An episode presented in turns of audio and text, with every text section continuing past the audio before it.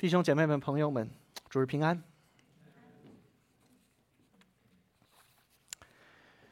每一周在教会看见你们，我的心都欢喜快乐。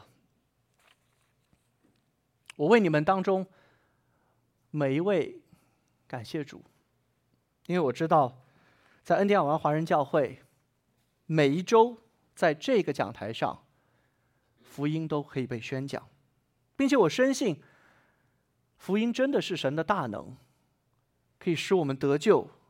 可以改变我们的生命，所以我相信，不管你今天怎么来，神不会让你一样的走。当然，我这里说的不是交通方式，我这里说的是我们的心境。你怎么样来，在教会的一个多小时的时间里面，神一定可以在我们的心中动工，来改变我们，改变我们的生命，改变我们的心思意念。我相信，在这间教会，恩典尔湾华人教会，是一个你我可以遇见耶稣的地方。在这一间教会，是你我可以听见福音的地方。如果你来这间教会是期待可以听见福音，期待你的生命可以被改变，可以被上帝自己所喂养，被神的福音所更新，那么我确定。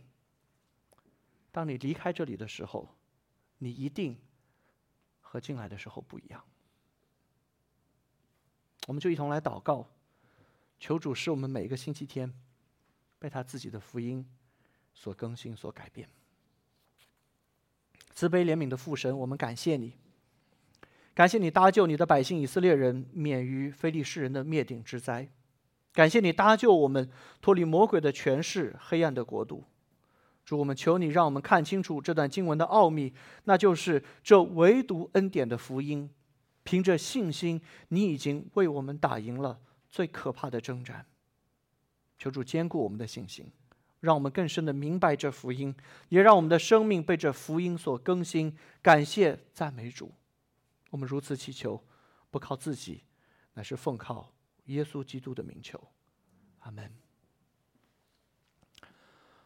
我们刚刚所读的这段经文，可能是整个旧约圣经里面最出名的一个故事。这是一个非常励志的故事。一个年轻的牧羊人大卫，靠着一个小小的工具——机弦甩石，或者说的更直白一点，一个弹弓，拿着一个小石头，打败了一个巨人——非利士人歌利亚，并且因着他打败他，拯救了整个以色列民族的故事。可能恰恰是因为这个故事太励志了，太出名了，这也是整本圣经里面被错误的应用最多的一段经文。如果你在教会待的足够久，你可能就会发现，牧师们很喜欢用这段经文讲道，用这段经文来激励教会的信徒，激励我们要有信心，要有信心才能战胜生命当中的割裂啊。有的时候也会听到这样的讲道：大卫带着五颗石头去，我们也要预备好我们生命的五颗石头。读经、祷告、敬拜、团契、顺服，你们有没有听过这样的讲道？在恩典尔湾华人教会，我们一个核心的教会价值就是忠于圣经，意思是，我们每一周的主日的讲道。我们会尽我们一切的所能，把大家带回到圣经原本的含义里。意思是，在我们每一周的主日讲道的预备里面，我们都会去查考圣经的原文，那就是希腊文和希伯来文，会认真的考虑经文原初写作对象的感受，并且会考虑到每一段经文在整个救赎历史当中应该如何正确的应用。今天就是一个很典型的例子，我们来看这一段很熟悉的故事，看看大卫战胜歌利亚的故事如何可以真实的应用在现今你我的生命当中。我们将一同从三个方面来查考这段经文，分别是今天讲到的三点，一段历史，一个预表，一场征战。首先，我们来看今天的第一点：一段历史。我们刚刚已经说过，这可能是整个旧约圣经里面最著名的一个战役。在经文的一开始，圣经的作者就向我们交代了这个故事的时间、地点、人物以及一些重要的细节。我们来看第一节到第三节。我们首首先在这里看到这场战役发生在哪里？非利士人召集他们的军旅要来征战，聚集在属犹大的梭哥。安营在梭哥和亚西加中间的以弗大名，扫罗和以色列人也聚集在以拉谷安营，摆列队伍要与非利士人打仗。非利士人站在这边山上，以色列人站在那边山上，当中有谷。我们当中如果有人去过以色列观光，或者计划未来去，很显然现在不是一个好的时候。如果我们有机会去以色列观光，大部分的以色列的圣地游都会带游客到一个著名的地方去打卡，这个地方就是以拉谷，就是经文今天经文里面所记载的这个地方叫以拉谷，因为在这里大卫战胜了巨人歌利亚。这个以拉谷在哪里？在伯利恒以西。经文告诉我们，是非利士人在这里招聚他们的军队，在这里摆阵。如果他们可以穿过以拉谷，他们就进入以色列人的疆域。所以他们在以拉谷摆阵，要进攻以色列人。这个以拉谷是一个很大的谷，这中间大约有一英里宽的一个峡谷。在第三节告诉我们，两边是山，当中是谷，在谷底有小溪流过，这很有可能就是。大卫拾起那五颗小石头的地方，我们可以想象一下这个当时的景况：中间是一英里深的山谷，两边是山，一边是非利士人摆阵，一边是以色列人迎战。因为非利士人来挑战以色列人，所以非利士人就成了制定。这场战役的战争方式的人，我们需要格外的注意，非利士人的这场战斗，他们的提出的战争方式非常的独特。在这里，是不是两军交战来比一比谁更强盛？不是。从第四节开始，我们看到这里的经文，我们会发现，非利士人提出的挑战的方式非常的独特，不是两军征战，而是两人单挑。意思是，菲利士在他们的军队当中派出一名最优秀的战士。菲利士人要求以色列人也在他们的军队当中选出一位应战的战士。这两位战士打仗，谁赢谁就决定这场战役的结果。第八节、第九节，歌利亚对着以色列的军队站立。呼叫说：“你们出来摆列队伍做什么呢？我不是非利士人吗？你们不是扫罗的仆人吗？可以从你们中间拣选一人，使他下到我这里来。他若能与我战斗，将我杀死，我们就做你们的仆人；我若胜了他，将他杀死，你们就做我们的仆人，服侍我们。”这个战争的方式非常的独特。我们看到这两边要各选一个人。我们来看一看这两边的阵容。菲利士人派出的是谁？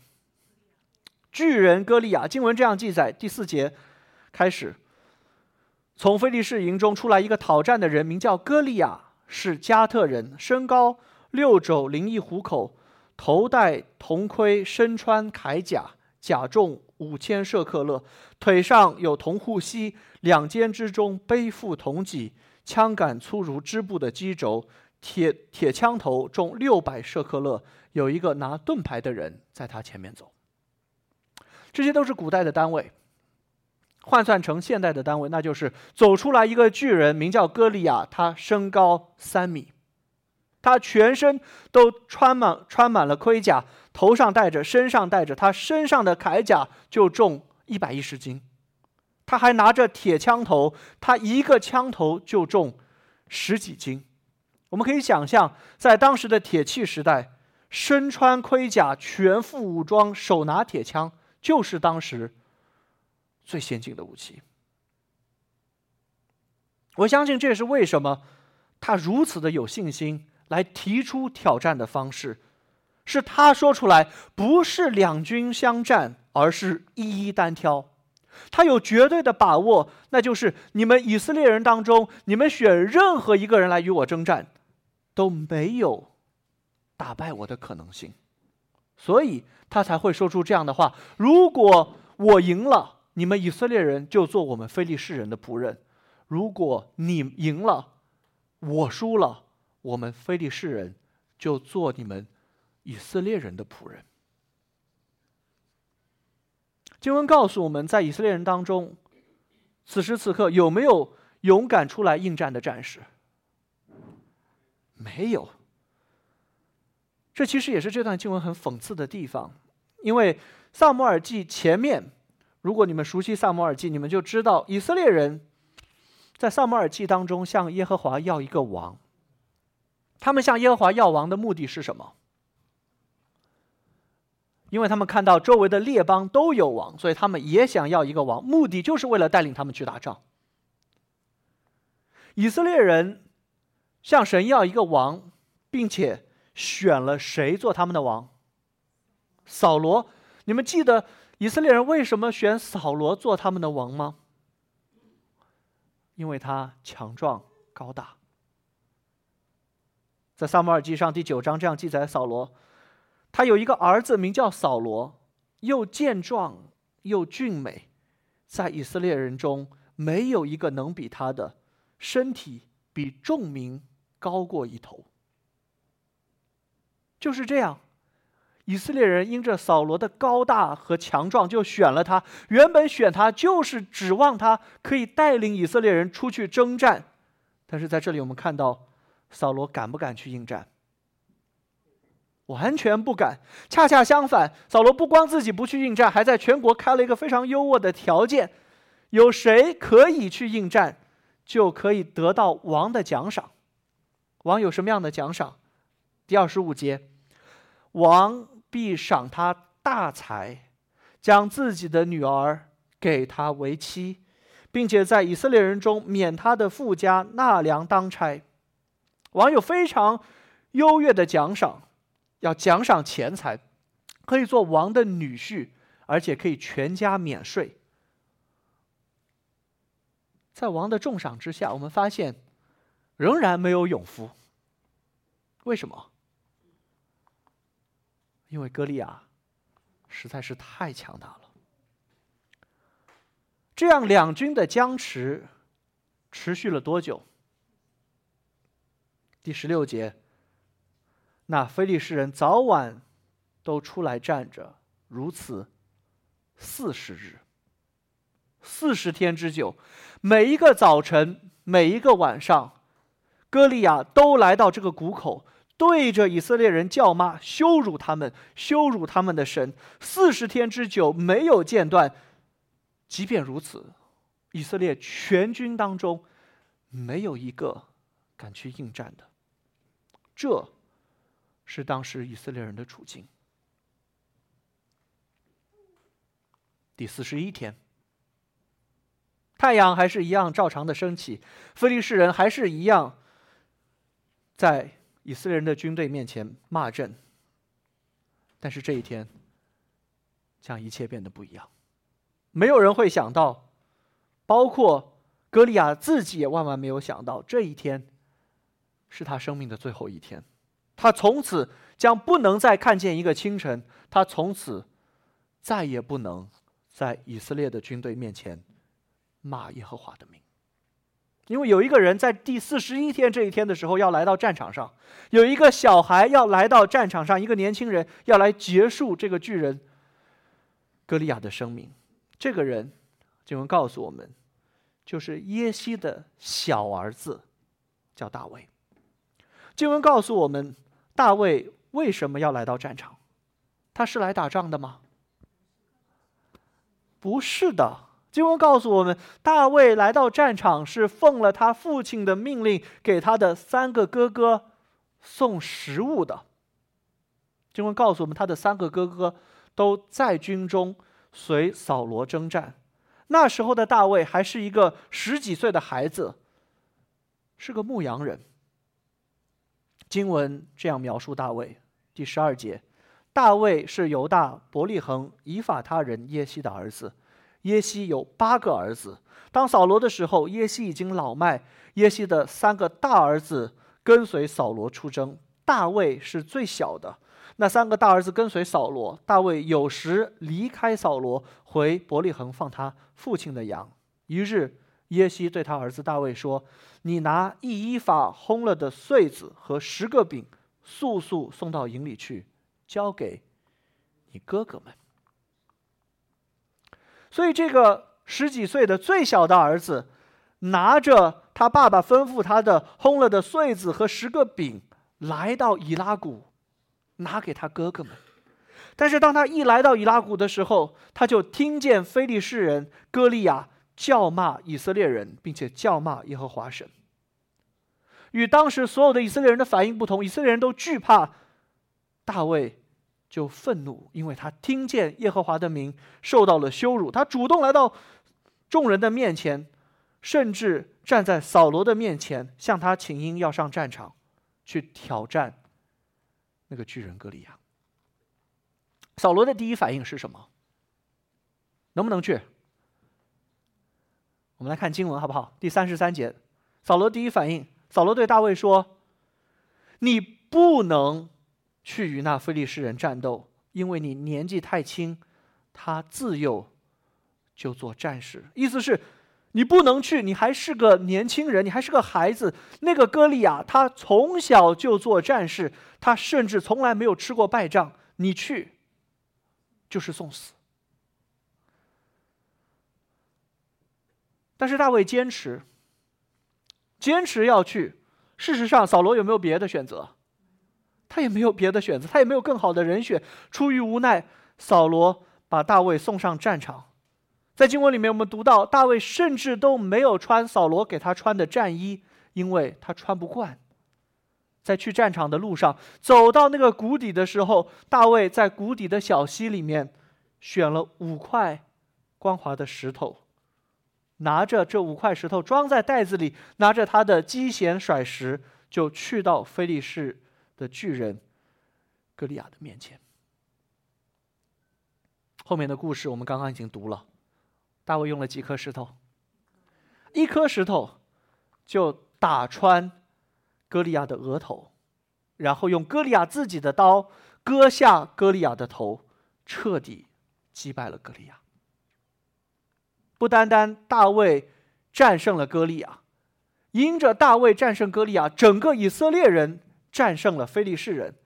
当非利士人看见他们的巨人、他们的勇士歌利亚死了，第五十一节我们看到非利士人就开始怎么样？就逃跑。以色列人就追他们，一边追他们，一边杀他们。这是以色列人彻底的胜利，在巨人面前，在非利士人面前，以色列人杀他们一路。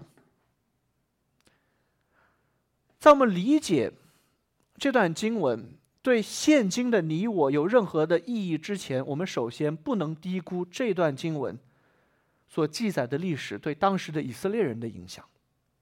我们需要看到，上帝为以色列人在历史当中兴起的这位拯救者，是他们怎么也没有想到的。那个去前线给他哥哥送饼的一个牧羊人。成了击败歌利亚的勇士。我们可以想象一下，如果大卫没有出现那一天，他没有去送饼，以色列人在非利士人面前有没有指望？四十天以来都没有一个人敢去应战。如果大卫没有出现，我们可以想象这个故事结局：被一路追杀的估计是以色列人。当大卫出现的时候，这个国家的命运就被翻转了。神兴起一个世人不看好的年轻人，使得整个战局被翻转，国家的命运被翻转。以色列人开始一路追杀非利士人，这一切的根源就在于神所兴起的领袖大卫。这是一段非常精彩的故事，也是一段很难忘的历史。所以这是第一点，这是一段历史。我们来看第二点，这同时也是一个预表。当三千年之后的我们，今天坐在耳湾的教会里面，听到这一段经文的时候，我们不由自主的会问自己一个问题：这段经文。和我们有什么关系？发生在三千年前的这件事情，和今天的你我有什么关系？在这里，我想要给大家展示两种应用圣经的方式，然后告诉你哪一种是恩典尔湾华人教会阐述和应用圣经的方式。我们以今天的经文为例证。第一种方式。就是我们读完这一段经文，就被这段经文里面所记载的历史和故事大大的启发和激励。一个小小的牧羊人大卫，因着勇敢，因着信心，战胜巨人歌利亚，因为神与他同在。神也与我们同在。当我们在生命当中面对巨人的时候，面对强敌的时候，我们也要勇敢，也要大有信心。靠主就可以战胜强敌。在我解释第二种方式之前，我想问一问：我们当中多少人听过这第一种的方式来解读和应用大卫和歌利亚的这段故事？听过这样的方式没有？听过。我鼓励你们，挑战你们，今天来想一想，这样的解读这段经文的方式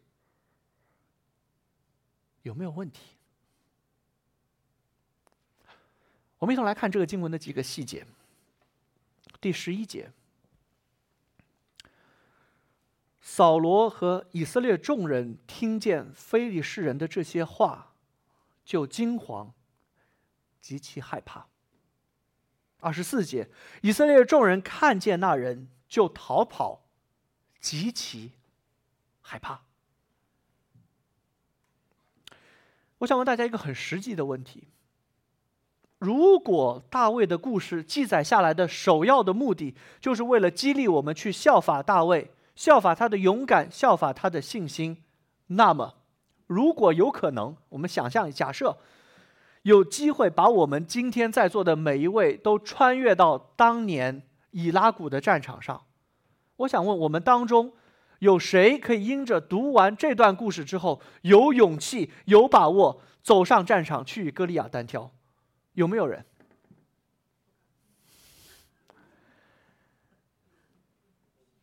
这是个很实际的问题。我相信答案，大部分人都是一样的。我害怕，我担心，我们当中还是没有人有这样的勇气和信心，对不对？恰恰相反，我们刚刚读的那两节经文，我们会发现，我们这群人，即使是信主之后的人，和刚刚所读的那两节经文的以色列人很像。以色列人就怎么样？惊惶，极其害怕。如果我们诚实的面对我们自己，我们就会发现，如果把我们穿梭回当年的战场，我们和当年的以色列人一样害怕。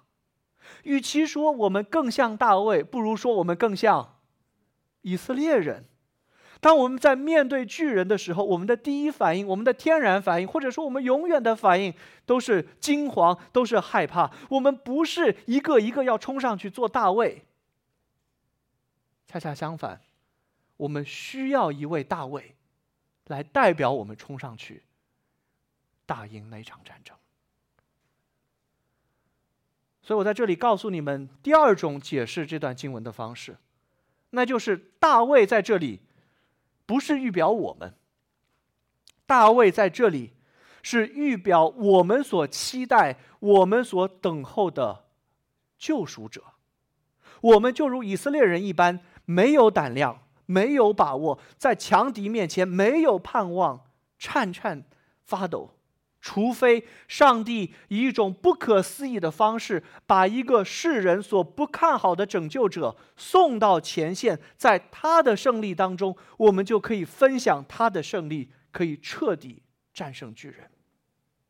弟兄姐妹们、朋友们，请问，这位大卫所预表的我们的救赎者是谁？是耶稣基督。这是更忠实的解释和应用圣经的方式，因为新约圣经就这样开始。新约圣经马太福音一章一节，亚伯拉罕的后裔，大卫的子孙，耶稣基督的家谱。路加福音，当耶稣出生的时候，天使对牧羊人说：“不要惧怕，我报给你们大喜的信息是关乎万民的，因今天在大卫的城里。”为你们生了救主，就是主基督。当我们读到这些经文的时候，很显然我们会发现，大卫预表的不是我们，大卫预表的是是基督，那一个世人所不看好的、没有家型美容的、看似软弱的耶稣，生在马槽中的那一位，却是上帝所拣选的救赎主。大卫和歌利亚的这场战争是如此的奇特。我们真的去想这段故事，我们会发现这一段历史所记载的这一个战争和旧约几乎所有的战争都不一样。在旧约，几乎其他所有的战争都是两军相战，在两军的交战当中决出胜负。但是大卫和歌利亚是怎么战？我们刚刚已经说过，是两人相战，一一对抗，一个人的胜利就带来。全部的胜利，为什么是这样的？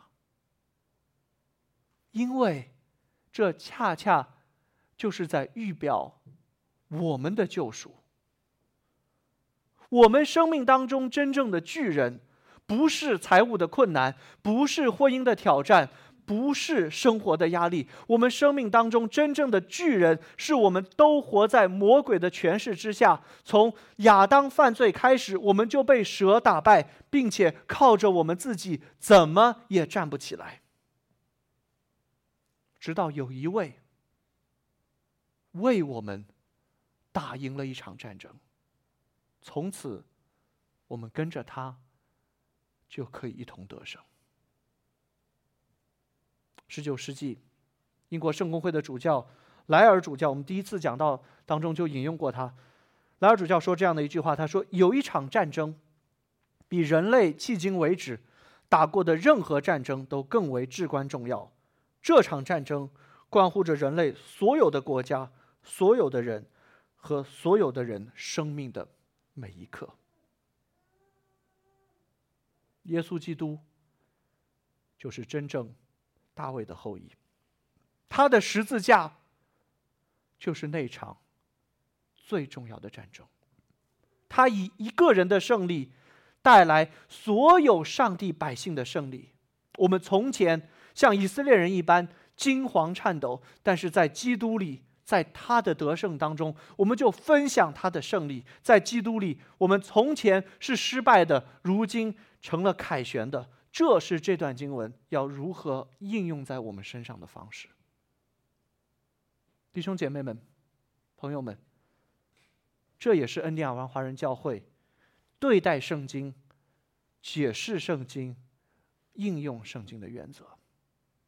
那就是我们忠于圣经的本意，相信整本圣经的中心不是我，也不是你，而是耶稣基督。所以，圣经一切的应用都是从基督而出，这叫做基督在凡事上居首位，就是写在那里，基督在凡事上居首位，这是我们的标牌，也是你们圣经里面的那个信封上面所印的，基督在凡事上居首位。在这个原则之下。我们就可以正确的，并且可以更深的来应用这段经文。究竟对三千年后的你我而言，大卫的故事意味着什么？我们来到今天的最后一点，一场征战。弟兄姐妹们、朋友们，信仰是一场征战。我们生命当中的每一个决定，我们所做的每一件事，甚至我们的每一句言语、每一个举动，都是这场征战的一部分。信仰是一场征战，打赢这一场战争的方式，就是我们要借着信心。去倚靠和相信那一位我们的眼睛没有见过的救主，我们的眼睛没有见过的胜利，就是主耶稣的十字架。我们的眼睛还此时此刻不能看见的国度，就是上帝的国。太多的时候。我们错误的把基督教信仰当作是另外一种的求神拜佛。我们以为我们相信上帝，我们的神就会祝福我们。我们以为我们信耶稣，我们面对巨人就不恐惧，就可以战胜。我们靠着信主，指望我们的神可以把我们的生命带入到一个一个的高点，进入。人生的巅峰。我想说，这不是真正的基督教信仰，这是基督教信仰的民间宗教化，好像信耶稣成了另外一种的拜观音，你需要什么就去拜一拜，就去求一求，信耶稣可以使我们进入人生更好的境地。不是的，圣经告诉我们，信仰。是一场战争，在这个战争当中，真正的英雄不是你我。在这场战争当中，真正的英雄只有一个，就是主耶稣基督。我们怎么相信他，决定我们要如何生活。如果我们足够的诚实，我们就会发现，罪才是我们生命当中无法靠自己。无论如何也战胜不了的那个真正的巨人，而唯有耶稣是我们的盼望。我们当中绝大多数人都是在大陆长大的，尤其在我们当中年长一些的人，在大陆长大的过程当中，我们对大陆媒体的有一些用词很熟悉，但仔细想仔细想想，我们会觉得挺有趣的。你们听有没有听过一个词叫做“医疗战线”？我们不说医疗领域，我们说医疗战线。同样的，我们不说学校，我们说什么？教育战线。然后我们就会听到这样的新闻，似乎每一天都在电视里播着：党的会议胜利闭幕以后，会议代表第一时间传达会议精神，本市。各条战线迅速兴起学习热潮，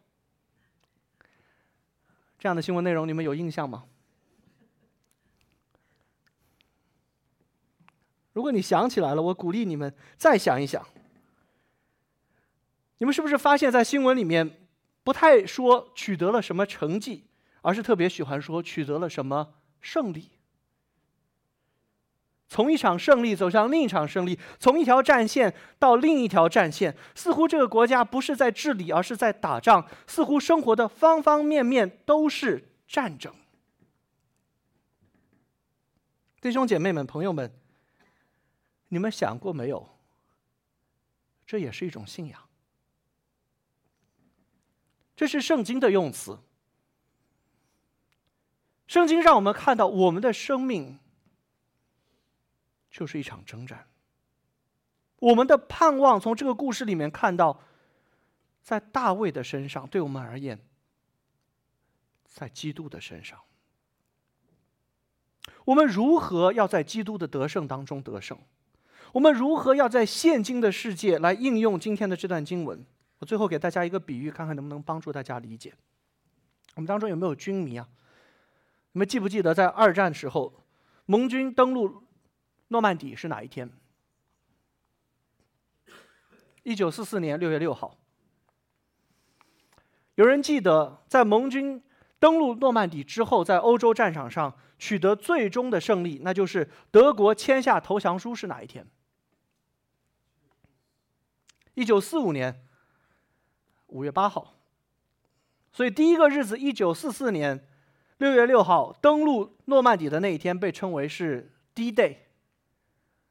而第二个日子，一九四五年签投降书的那一天，被称为是 V-Day。你们如果留意刚刚的日期，你们会发现中间隔了多长时间？差不多一年。我问你们问题啊：一九四四年，当诺曼底登陆成功之后。二战的结局定了没有？已经定了。当诺曼底登陆成功之后，盟军的胜利只是时间的问题，一定会胜利的，对不对？但是在未来的一年时间当中，盟军和德军在欧洲战场是不是继续在打仗？还打了差不多一年的时间，直到 V-Day 那一天的到来。弟兄姐妹们、朋友们，主耶稣钉在十字架上，就是那个 D-Day。这场战争的结局定了没有？已经定了。谁赢了？耶稣基督已经赢了，巨人已经被打败了。而主耶稣再来的日子，就是那个 V-Day。而我们。就是那群活在这两个日子中间的人，所以弟兄姐妹们、朋友们，活在这两个日子中间的我们，要如何正确的生活？我问你们，在一九四四年到一九四五年期间的欧洲战场上，谁是那个有智慧的人？是那个可以认清局势、站在？胜利那边的人，从表面上来看，这个战争还是很焦灼，似乎是势均力敌。但是，那一个真正站在战胜方那边的人，被叫做智慧人。什么叫做智慧人？我们当中大家都想做智慧人，对不对？智慧人就是在强敌的面前，可以仰望大卫。